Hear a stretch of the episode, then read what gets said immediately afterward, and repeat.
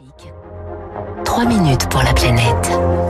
Avec Lauriane Tout le monde. Bonjour Lauriane. Bonjour Fabrice. Il faut sauver le corail breton. Voilà, scientifiques, collectivités, entreprises se mobilisent pour protéger le, le merle. C'est une algue rouge, je le disais, au calcaire très fragile.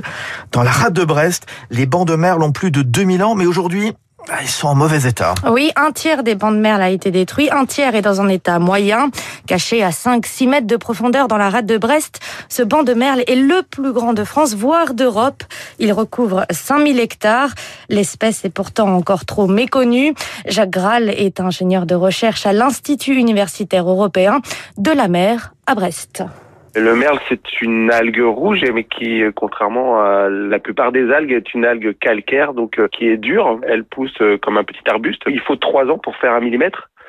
Donc 30 ans pour faire un centimètre. On peut trouver comme ça dans la rade de Brest des plantes qui ont plus de 300 ans. Comme une forêt de HLM, les merles sont des nurseries qui forment des grottes où fourmillent plus de 1000 espèces. Dans les bancs de merle, en rade de Brest, on parle même de 300 espèces au mètre carré. Nazaré Daz Neves Bichot, chargé de mission biodiversité au parc naturel régional d'Armorique des algues ou des invertébrés, des coquillages comme euh, le pétoncle, la praire ou la coquille Saint-Jacques, et puis beaucoup de juvéniles de poissons comme euh, des juvéniles de bar ou de dorade. C'est énorme en termes de biodiversité. Et en rade de Brest, on a une espèce de merle qui s'appelle le Lithophyllum fasciculatum, pour son nom latin, que nous on appelle plus communément le merle boule, qu'on va retrouver à l'échelle mondiale dans deux endroits, en rade de Brest et en Irlande. Malheureusement pour le merle en rade de Brest, il est aussi très utile pour les agriculteurs bretons qui s'en servent comme engrais. Jusque dans les années 2000, des centaines de milliers de tonnes de merle étaient extraites chaque année. Depuis, c'est interdit, mais les stocks n'ont pas pu se renouveler. Et un autre fléau a entamé les bancs, la pêche aux praires qui se niche dans les merles. Jacques. C'est en 2004 que la pêche au Saint-Jacques a été interdite parce qu'il y avait des toxines dedans et c'est pourquoi les pêcheurs se sont retournés vers la praire. Et rien que cette année-là, déjà, on a vu tout de suite euh, une bonne partie des bancs qui étaient atteints. On les voyait se dégrader les uns après les autres. La pêche à la drague, mais aussi les mouillages de bateaux de plaisance détruisent les bancs de merle.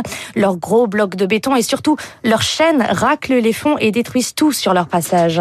Imaginez un potager. Au gré des vents, euh, la chaîne va tout simplement tout fouetter, tout arracher, tout bousiller en permanence. Donc vous avez juste un désert de terre. Nicolas Samzin est à la tête de l'entreprise Temano. Il a inventé un système de mouillage écologique pour sauver les merles. On utilise une technique de forage, des tiges de 30 mm en acier qu'on rentre dans le sol. Et donc en surface, on se retrouve avec juste une petite tige qui sort du merle et qui a une empreinte minimale équivalent à la paume d'une main. Et reliée à la bouée par une ligne élastotextile. Donc il y a un gros caoutchouc au début qui est suspendu par un flotteur de manière à pas toucher le fond. L'idée a plu à la mairie de Roscanvel, située au sud-ouest de la rade de Brest. 30 bouées de la société Temeno vont être installées dans le port. Le maire adjoint de la commune, Jean-François Couret.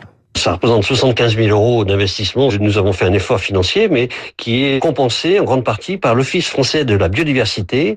Le port de Roscanvel, c'est une vitrine. Il faut qu'on protège l'environnement, il faut qu'on protège la diversité, la qualité de l'eau de la rade de Brest n'est pas très bonne. La pureté de l'eau dans la rade de Brest qui est liée au destin du merle, car l'algue rouge est un puits de carbone, ce qui permet d'améliorer la qualité de l'eau. Oui, le merle, M-A-E-R-L. Merci Lauriane. il est 6h59 sur Radio Classique. On est un petit peu en retard. Allez, c'est la rentrée. On prend un petit peu de temps. On va retrouver euh, dans un instant Léa Boutin-Rivière. Territoire d'excellence. Tous les matins, je vous fais découvrir de belles entreprises à cette heure-ci. Et elles ont été à l'honneur cet été à l'apéro, en famille ou avec les amis. Les chips. Direction le